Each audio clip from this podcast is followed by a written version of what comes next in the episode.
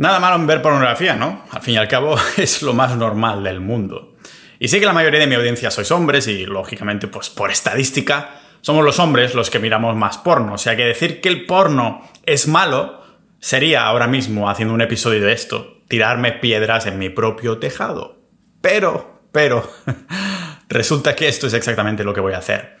Y sé que algunos ni siquiera querrán escuchar mis argumentos, serán los mismos que intentarán racionalizar su uso de pornografía, ¿no? Es lo que los psicólogos llaman encontrar creencias de permisos concedidos.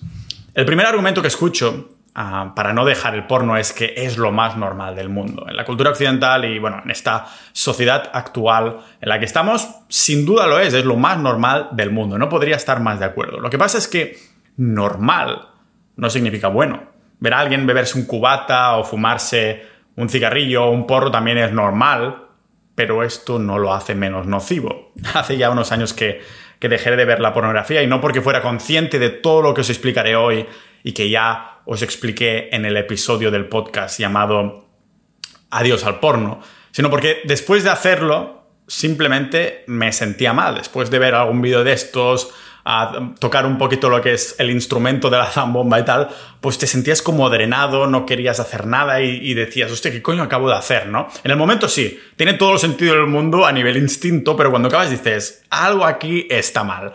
No, o sea, no sabía todos estos estudios científicos, decenas y decenas al fin y al cabo, que os cité en el otro episodio. pero era eso, ¿no? Ese sentirme mal y por eso decidí que algo no estaba cuadrando y lo dejé. Porque no es que me sintiera mal a nivel moral. A mí esto me daba igual. Era una especie de malestar general, ¿vale? De no querer hacer nada, de haber tirado por la vía fácil, de haber estado perdiendo el tiempo por un segundo de placer que cada vez era menor, ¿no? Al fin y al cabo. Pasé a verlo más o menos una vez a la semana y más tarde vi una, una charla TED de Gary Wilson, que moría hace cosa de un año, después de cambiar la vida a muchos hombres con esa charla y también con su libro llamado Your Brain on Porn. Un libro que, como digo, hay decenas de evidencia que respaldan lo malo que es ver porno para, para el cerebro humano. Y aunque ya hice este episodio que os comentaba, tenía ganas de sacarme de pecho mi, mi, opinión, ¿vale? Digamos que el episodio de hoy es una filosofada más que de ciencia, que también haré alguna referencia. Es un poco la filosofada antiporno, para llamarlo así. En el podcast siempre he reivindicado esta búsqueda ¿no? de, de, libertad, que por esto hago un episodio con esto. Dices que Pau, que tiene que ver la libertad con esto. Pues siempre he estado reivindicando la libertad, la financiera, de localización, la libertad social y en el caso del porno, cada consumidor, yo creo que sabe de buena mano que hay una parte de ti que queda atrapada, ¿vale? Una parte que es la parte más básica de tu supervivencia, la parte sexual, ese instinto. El caso es que no solo nos atrapa a nivel individual, sino que nos atrapa hasta la cultura y la sociedad, por esto lo normalizamos. Tenemos que aprender a separar lo destructivo de las cosas que nos importan y sin duda la pornografía está anclada, al menos en mi parecer, después de, este tiempo de reflexión, ¿no? está anclada como en la categoría de destructivo, de una de las cosas destructivas. Así que después de ver cómo nos afecta la mente, a muchísimas personas les queda claro que ver pornografía es malo, pero lo que no saben es que es dañino, empezando por el cerebro, cerebro pero trasladándose a hábitos de nuestras vidas ah, sin que nos demos cuenta. Como digo, hoy no quiero entrar tanto en la ciencia, sino más bien en los motivos un poco más filosofadas, sí que también tocaremos algunos, algunas de las cosas de la evidencia, pero ¿se tendría que prohibir la pornografía o solo, solo somos libres de hacer lo que nos dé la gana, hay motivos para no verlo realmente que, vayan más allá de lo que dicen, lo que hacen los estudios para nuestro cerebro. Esto es lo que voy a indagar aquí en este podcast multipotencial de Pau Ninja.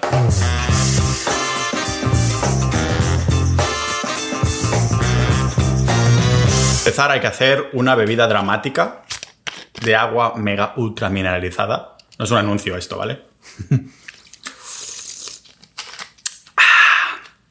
Es que no entiendo por qué en Estonia no hay agua de mar, de esta como hay en España, que podéis comprar online, que son, además te la venden en botella de vidrio o incluso de cartón, he visto, que es agua de mar para hacerte chupitos. Ah, y ahí extraer los electrolitos, ponértelos en el cuerpo, te haces un chupito de agua de mar, después ya puedes beber agua, agua normal. Pero aquí en Estonia solo encuentro esta que se llama Vitautas. Si alguna vez vais a Estonia, probadla porque es es con gas, pero te acostumbras porque si dejas que se vaya el gas, es mega ultra salada. Hostia, parece un anuncio, pero no lo es, ¿vale? Siempre estamos comprando aquí con Juan Vitautas y como cada tarde estamos yendo a hacer de game, llevamos ya como dos meses, bebemos un poco de Vitautas y decimos, Vitautas, no excuses for approaching. Hacemos, hemos creado como anuncios mentales de, de anuncios de Vitautas para hacer de game, porque nos llevamos la botellita de, esta, de esta agua. No sé por qué coño os estaba explicando esto, pero el caso es que estoy motivado para hacer este, este episodio de hoy. Y el anuncio de verdad es de Sociedad.ninja, ¿vale? Tanto si ah, queréis dejar el porno como hacer no fa, pues tenemos un canal dentro de Sociedad.ninja, que es la comunidad del podcast, pero al fin y al cabo esa comunidad no va solo de esto, ¿vale? Al fin y al cabo, ah, si tenemos apartados de psicología, de inversión, de Bitcoin, de criptomonedas en general, de un montón de cosas, ¿vale? También cosas que nos esperáis, tipo historia, filosofía. Somos multipotenciales, ya lo sabéis, que somos aprendices de todo, maestros de nada, que, es, que nos mola un montón de cosas. Así que si dices, hostia, yo soy de estas personas que me uniría a mil grupos, claro, te dejarías una pasta mensual para estar en todos los grupos. En cambio, este, Sociedad.ninja, es como un híbrido Digamos que ahí lo tienes todo, un poquito de cada cosa para satisfacer las ganas de, más de 650 ninjas de la vida, más de 650 multipotenciales. Es una manera de apoyar la continuidad de este podcast y además unirte con personas y debates muy interesantes. Compartimos recursos, noticias que lo ha filtrado una persona que es multipotencial. No significa que tengamos la misma opinión al fin y al cabo, pero sí muchos tenemos los mismos intereses. Todo lo que hablo en el podcast, pues hay un canal específico para esto, para entrar en sociedad.ninja y tienes además acceso exclusivos a episodios solo para miembros y boletines y toda la manada. Así que ya sabéis, sociedad.ninja. el tema no hemos llegado a debatir, al menos por ahora tampoco el tema de si vale la pena o no dejar el porno. Yo creo que las personas que están ahí usándolo simplemente saben que hay esa evidencia, pero las estadísticas que pasé por Twitter, ah, hice una encuesta y me salían que más del 20 y pico por ciento de personas miraban porno a diario. Me pareció un montón porque las estadísticas oficiales dicen que son un 17%. O sea que, bueno, por ahí estará, ¿no? 20 y pico, un poquito menos, un poquito más pero igual que todos los que fuman o beben, les pasa en algún momento por la cabeza dejarlo, ¿no? Dejar de fumar, dejar de beber. Así que quizás hoy pueda poner esa semillita en la cabeza de algunos de los hombres que me escuchan que piensan, mm, me pregunto qué pasaría si dejara de ver pornografía durante, yo qué sé, 30 días solo, ¿vale? A ver si es tan fácil dejarlo, por mucho que te digas a ti mismo que no estás atrapado al porno. Al fin y al cabo, ah, no sé, cómo no van a estar atrapados la mayoría de hombres. El objetivo de la pornografía yo pienso que es eso, ¿no? Explotar y sacar el beneficio de nuestro instinto más básico de supervivencia, que es, al fin y al cabo, pues la atracción sexual. Realmente nos quieren vender una adicción, nos la quieren vender, quieren que seas adicto, por esto es gratis, ¿vale?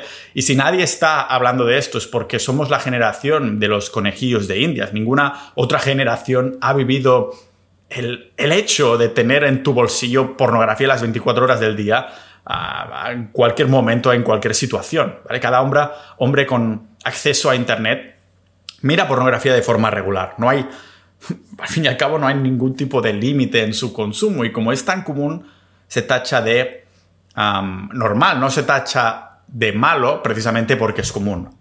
Y hace unas semanas tiré esa encuesta que os comentaba por, por Twitter, ¿no? Y tiré la pollita de lo que pasó después te sorprenderá, en verdad no, porque me salieron a la regular cuñados respondiéndome como si no pudieran concebir una realidad en la que los hombres no miran porno. Está tan arraigado en la sociedad que no se lo pueden creer, ¿no? Cuando ah, hice la encuesta y dije que llevaba tiempo sin, mucho tiempo sin mirar porno, no se lo podían creer. ¿Cómo puede ser? Esto, sí, hombre, va, sí es lo más normal del mundo, ¿no? Son los típicos comentarios que hacen los adictos de cualquier hábito o sustancia, ¿no? Proyectando esta inseguridad tipo, ya, claro, seguro que no ves porno, ¿no? O con comentarios tipo, ¿te piensas, que, ¿te piensas que por decir que no miras porno te saltarán las mujeres al regazo o qué? Pero si eres tú el que no deja de ver vídeos de tías en bolas a diario, ¿quién es el que va necesitado de tías, no? Así que, no sé, me pregunto qué es lo que cuesta tanto de creer. Nos están esclavizando, aprovechándose de nuestros propios instintos, esclavizándonos por nuestros deseos sexuales hacia las mujeres. Un deseo que tenemos codificado al fin y al cabo en nuestro ADN. Esto sí que es lo normal, ¿vale? Y lo tenemos codificado por una buena razón. Hacer sobrevivir nuestro linaje, nuestros descendientes, tener descendientes. Pero es algo engorroso de argumentar en contra de la pornografía porque el daño que hace es difícil de, ver en la superficie. Si los padres dicen, ah, rollo, a tus, a tus niños les dicen, ni te acerques a las drogas porque es esto, esto, esto, ¿no? Y los niños, claro, piensan en esos adictos a las metanfetaminas o al alcohol que van apareciendo por la, por la tele o que ven en la calle ahí tumbados y dices, uff, yo no quiero acabar así, ¿no? Que tienen ahí estos adictos a las metanfetaminas con la piel irritada, los dientes caídos y con una pinta de delincuente que flipas, ¿no? Esto hace que los niños, pues, sean al menos en cierta parte conscientes del riesgo que tomarían. Pero claro, con la pornografía, en la superficie, no tienes una imagen en la mente de cómo luce un adicto al porno. Porque será un porcentaje muy grande de los hombres que, que yo qué sé, que ves en el metro o en la calle a diario, ¿no? ¿Y qué es al fin y al cabo? Pues estás simulando. El porno, si nos lo paramos de pensar, sí es muy normal. El tío del metro, de la calle, puede ser un adicto al porno y va ahí con su traje y lo que sea, ¿no? Pero fijémonos un momento para ponerlo en perspectiva en lo que significa o lo que es el porno, ¿vale? Estás simulando relaciones sexuales entre un hombre y una mujer, ¿vale? Estás viendo una simulación de una interacción sexual. Y digo simulación porque ha sucedido de verdad, pero no lo estás viendo en directo, ¿vale? Está grabado. Así que, ¿quién no está de acuerdo que el ideal, ¿vale? El sexo normal, es el sexo real de verdad. Es decir, que lo ideal, la idea que queremos, que por esto se mira pornografía, es tener sexo real de verdad. Esto es lo que estás imaginando cuando estás mirando porno. Sexo de verdad. Cualquier cosa que sale de una relación sexual de la vida real es una simulación o una perversión de esta idea, para llamarlo así. Las estadísticas dicen que muchos hombres están mirando pornografía como alternativa a estar sexualmente activos. Vamos, que prefieren ver pornos antes que follar. No sé, no sé si hay una relación entre este declive en actividad sexual de los hombres de entre 18 a 30 años en la última década con, uno, la adopción de Internet y dos, el incremento del uso de pornografía. Podría ser una mera casualidad y correlación, pero bueno, yo ahí lo dejo. Claro que el subconsciente está ahí pensando, no, no puedo hacer lo que este tío está haciendo de este vídeo, no me puedo tirar una tía como esta en la vida, así que me quedaré aquí en esta habitación con mi mano en la sardina durante toda mi vida. A ver, compañero, tu abuelo no estuvo en la guerra pasando hambre y sacrificando su vida para que su niete pudiera estar a diario en su habitación con los pantalones bajados tocándose la zambomba, mirando a otro tío, a otro tío, zumbándose a una tía porque no tiene huevos a salir a la vida real. Pensemos en esto un segundo, ¿vale? El principio del porno es ver a otro hombre que no eres tú actuando con lo que a ti te gustaría hacer en esa situación real. Que vendría a ser tener sexo real con una mujer. Esa tendría tu ah, situación ideal. O sea, te estás dando placer mirando a otro hombre que no eres tú tener sexo con una mujer que no está ahí. Amigo, te estás estimulando con las obras de otro. y si en vez de mirar las migas de otro tío sales ahí fuera a buscar un primer plato para ti, hostia. O sea, sé honesto contigo mismo. Si tienes trabajo, ah, proyecciones de vida, ¿no? Si haces, aunque sea un poquito de ejercicio, algo de gimnasio, algo así, seguramente estás mejor que, yo qué sé, al menos el 70% de los otros hombres. Y ya sé que no es tan fácil como decir, deja el porno, porque tenemos al menos un 17% de consumidores de porno siendo compulsivos.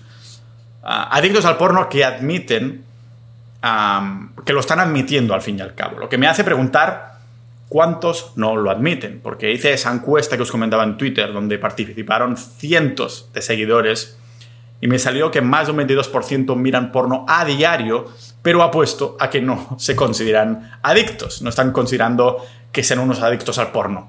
O sea, además, en la otra parte de la estadística vi que casi la mitad ah, lo miran varias veces a la semana.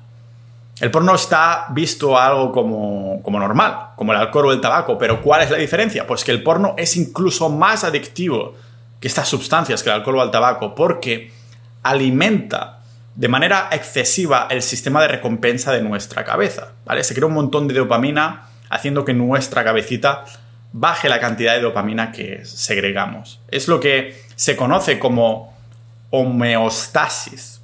Homeostasis, ¿vale? Que básicamente hace que nuestros niveles de dopamina pues, sean artificialmente bajos. ¿Y cuál es el resultado de esto? Pues necesitar cada vez más y más y más pornografía para llegar a la excitación.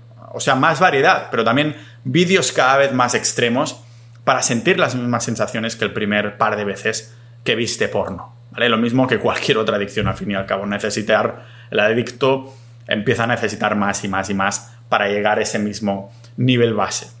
O sea, es normal que los que miran porno sean dos veces más propensos a tener depresión clínica, que es la forma más grave de depresión. ¿vale? Se vuelve cada vez más difícil disfrutar de, los, de las pequeñas cosas de la vida, haciendo que vuelvas a mirar porno para tener ese pico dopamínico, cuando irónicamente es la pornografía la que te está haciendo sentir así. Normal que tu motivación para hacer cosas de la vida real sea cada vez más baja, eh, igual que tus niveles de testosterona, ¿no?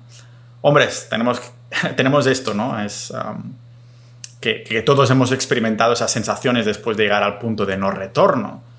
Terminas eh, y ya no quieres hacer nada en todo el día. ¿Por qué? Pues porque en nuestro interior más salvaje y ancestral estamos aquí con el único fin de propagar nuestra genética, propagar nuestra semilla. Cuando terminamos, le estamos dando a entender al cuerpo que por hoy ya hemos hecho lo que veníamos a hacer en este mundo, plantar la semilla, ¿no? Claro que el cuerpo no tiene ninguna manera de, ah, de enterarse de que esa semilla no ha terminado en ningún útero, sino en tu mano, o en ese papel de váter pegado a tu capullo, o en esa toalla encartronada, ¿vale? No te engañes todo lo que llevas haciendo en tu vida hasta ahora, lo has hecho subconscientemente para poder esparcir esa semilla y asegurarte que tus ah, potenciales descendientes pues, puedan tener una vida plena, sana y que, bueno, que tu linaje siga pasando de generación en generación, como hicieron tus abuelos. Desde estudiar mucho en la escuela, ¿vale? O de querer ser el mejor del equipo de fútbol o de intentar petarlo en tu carrera profesional, o yo qué sé, incluso de comprarte el mejor coche para destacar, ¿no? Puedes decirte que sí, puedes decirte que lo has hecho para ti mismo y claro que te has beneficiado de, una buena vida, ¿no? De, todos estos esfuerzos, pero todo está conectado en poder plantar esa semilla en algún momento. ¿Hay algo malo en esto? Pues absolutamente no, o al menos eso creo, ¿vale? El problema es cuando quieres engañar a tu cuerpo y cerebro en creer que has cumplido correctamente tu objetivo. Es entonces cuando perdemos ese impulso masculino guiado por hormonas que acabas de vaciar de tus reservas, que de lo contrario aprovecharías para salir ahí y conseguir el propósito que sea que tengas en ese momento en la vida, ¿vale? Por eso cuando terminas de tu sesión de porno y ya no quieres hacer absolutamente nada, no quieres hacer nada más. ¿Por qué trabajar en, en mí, no? Si solo tengo que mirar porno y sentirme bien instantáneamente sin haber tenido que pasar por un camino de llamas.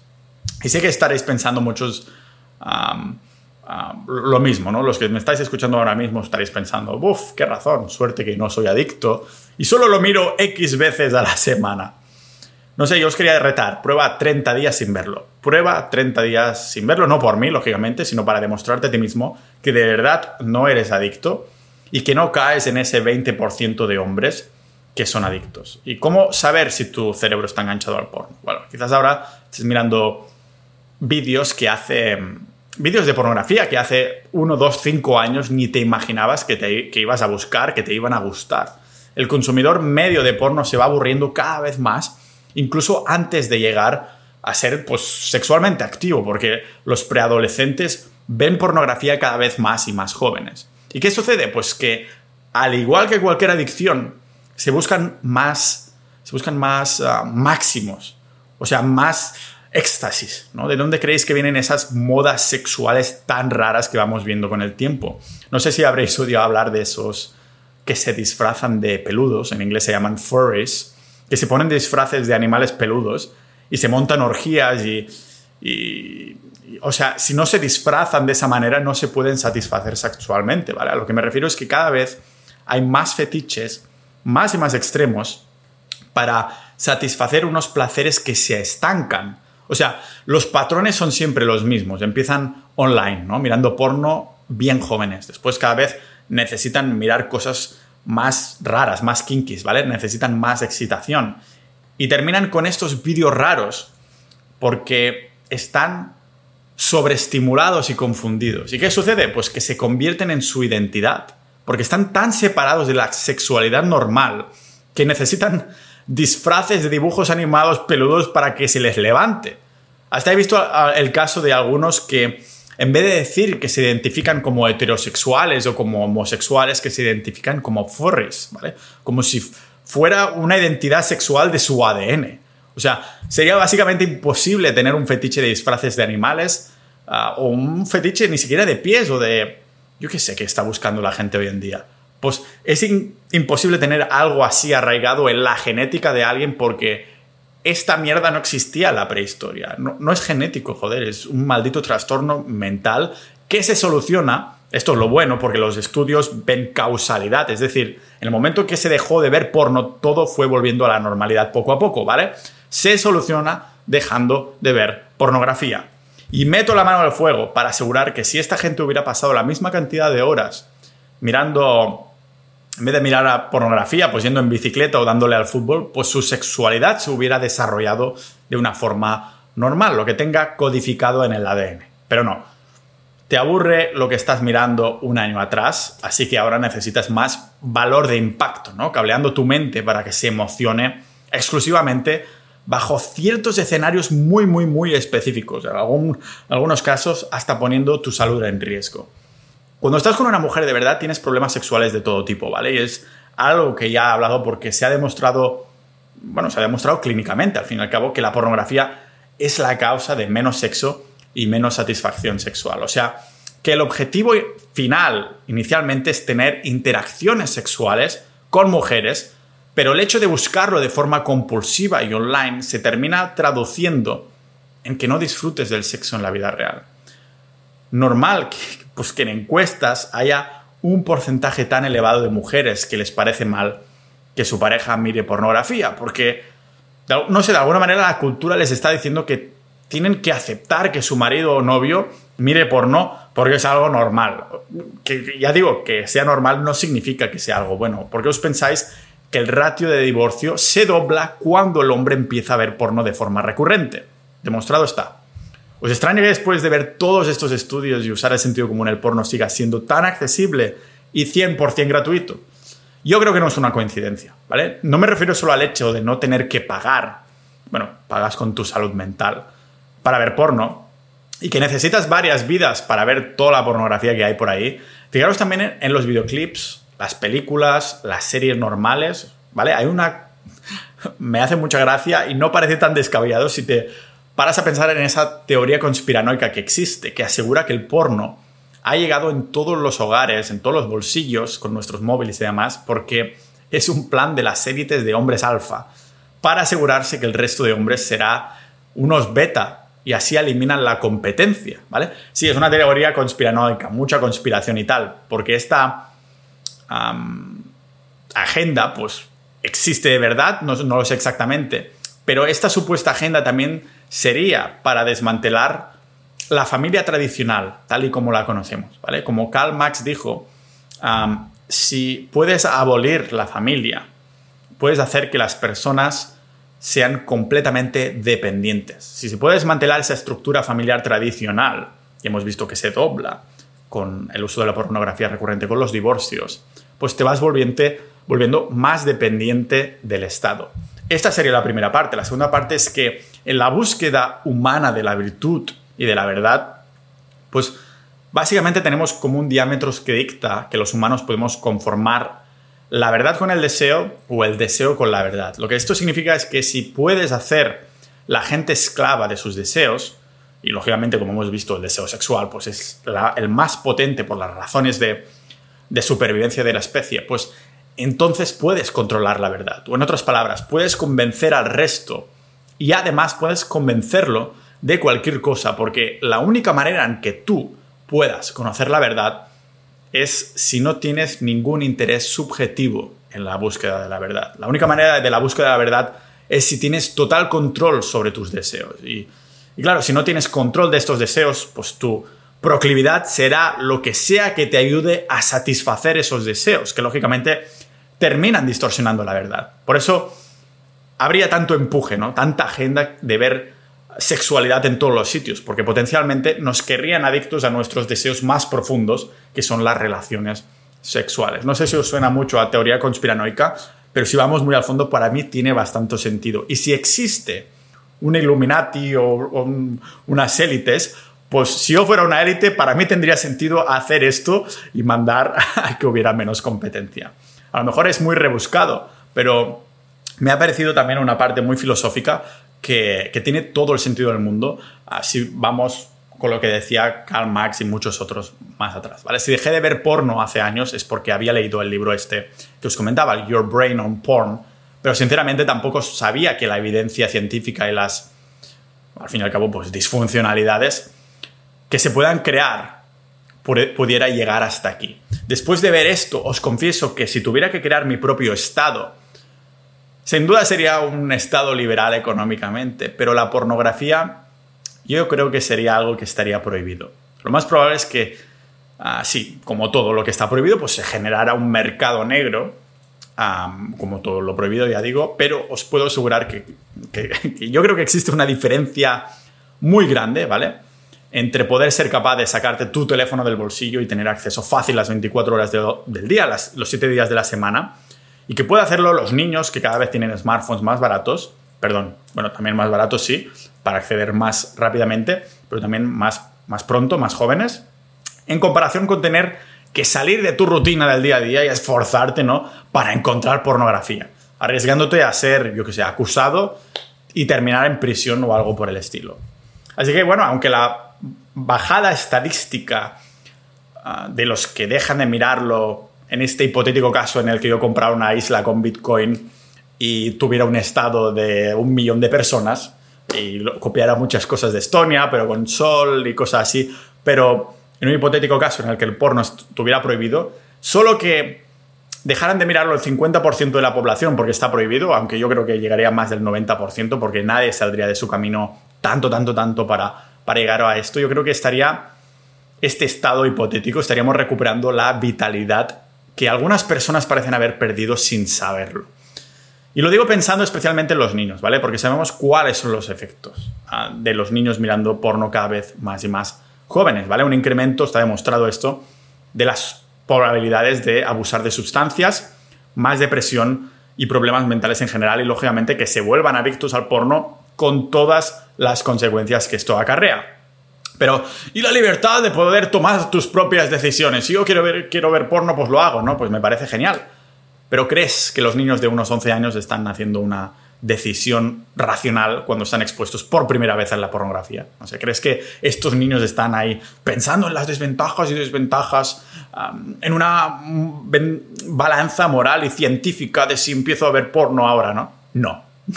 no pueden porque están capitalizando en el instinto más primitivo que poseemos con la intención de controlarnos y esclavizarnos de alguna manera. Ni siquiera los adultos de nuestra sociedad actual pueden desprenderse de estar atados de este instinto tan primitivo y por eso lo han explotado hasta hacernos esclavos de él, hacernos esclavos de la pornografía. Hoy ha sido un episodio, ya os comentaba, no quería indagar tanto en ciencia, aunque en las notas del episodio os voy a dejar también enlaces a algunos efectos, estudios y cosas así que he encontrado. Pero después de haber indagado tanto en esto y de estar tanto tiempo sin porno y que la vida sea pues mucho mejor, yo creo que sinceramente te, lo hace mejor, os quería animar, si habéis llegado hasta aquí, es que al menos tenéis curiosidad de, de, saber mi opinión, ¿no? Si seguís viendo porno, yo que sé, tres, cuatro veces la semana ah, o a diario, pues señal que estáis considerando si habéis llegado hasta aquí, pues dejarlo aunque sea 30 días, a ver qué pasa. Si tienes ganas y dices, hostia, si tengo ganas y voy a hacerlo igualmente, o buscar en Google, ¿no? Cosas positivas de ver porno, lo típico para, para autoexcusarte, ¿no? Prueba realmente en tus carnes si no vas a caer para demostrarte que no tienes una adicción, pero esta es mi opinión, ah, dejando la ciencia a un lado, ¿no? Si utilizamos un poquito el sentido común, es una explotación de nuestro cerebro, que sí, las redes sociales en general explotan al cerebro de esta manera, pero la pornografía, ya, ya os digo, hace que el deseo más interno del, hombre ¿no? esté arraigado de esta manera y lo exploten de esta manera, lo que hace aún más adictivo que cualquier otra red social que también provoque sistemas de recompensa, dopamina y cosas por el estilo. Lo vamos a pensar, nos vemos en sociedad.ninja, tenemos un canal de no por no fab, pero de muchísimas otras cosas por si tenéis varios intereses. Ah, y es una manera de apoyar el podcast. Muchas gracias a los miembros actuales de Sociedad.ninja, más de 650 ninjas de la vida. Recordad que cada 50 miembros aumentamos un poquito el precio solo para nuevos, para que sea más exclusivo, pero lógicamente lo que pagas ahora es lo que pagarías para renovar si decides hacerlo. Nos vemos dentro con episodios exclusivos, boletinos el chat, la comunidad que es la hostia. Y nos vemos en el próximo episodio de este podcast tan interesante, tan molón, tan la hostia, este podcast multipotencial de Pau Ninja.